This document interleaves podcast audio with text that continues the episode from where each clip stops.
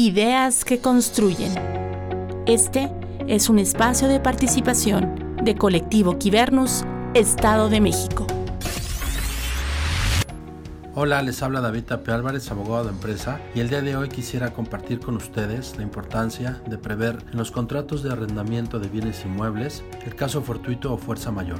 Esta es una previsión que contempla el Código Civil para efectos de poder exceptuar el pago de la renta y continuar con el arrendamiento de los bienes inmuebles cuando sucedan imprevistos de forma extraordinaria que impidan el uso y goce de dichos bienes inmuebles. ¿Qué pueden ser estos imprevistos? Puede ser una guerra, puede ser pestes, puede ser epidemias y hoy con la importancia que estamos viviendo, esta cláusula es fundamental para poder llegar a buenos acuerdos entre el arrendador y el arrendatario. En primer lugar, quiero destacar que el acuerdo de voluntades entre ambas partes no requerirá de mayor formalidad, salvo aquella que ellas mismas consideren importante. Esto es, que el consentimiento que se ha dado entre ambas será suficiente para que procedan los acuerdos y se implementen de manera correcta para continuar el arrendamiento.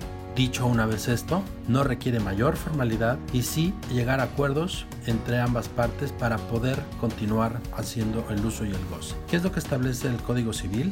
Que durante el tiempo que dure el hecho imprevisto deberá ser proporcional el descuento de la renta según la afectación del el goce de los frutos que genere el arrendamiento. Y esto es a razón de que nadie está obligado a continuar cubriendo una obligación si esta no es posible de poder ejecutar en los términos en que originalmente se pactó. La importancia de ello que es, pues finalmente que no se sufra un menoscabo considerable y sí que se intente restituir por parte del arrendador y de manera proporcional este daño que sufre el arrendatario. ¿Qué sugerimos? Ahora, durante la declaratoria de emergencia que hizo el Consejo General de Salubridad, que durará durante todo abril, pues precisamente como establece que solamente podrán funcionar los giros esenciales, exceptuando todos aquellos que no lo son, es decir, que los que no son esenciales deberán cerrar, pues finalmente quienes no pertenecen a esos giros esenciales como seguridad, salud o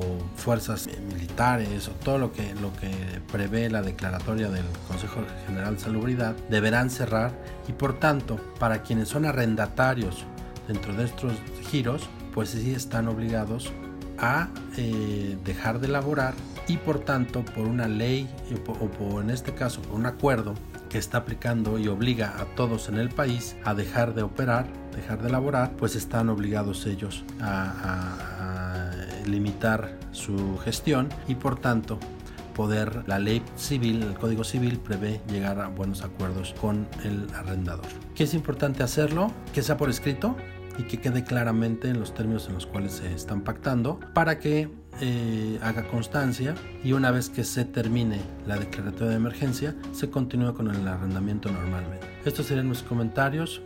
Les mando un fuerte abrazo. Gracias. Tu liderazgo importa.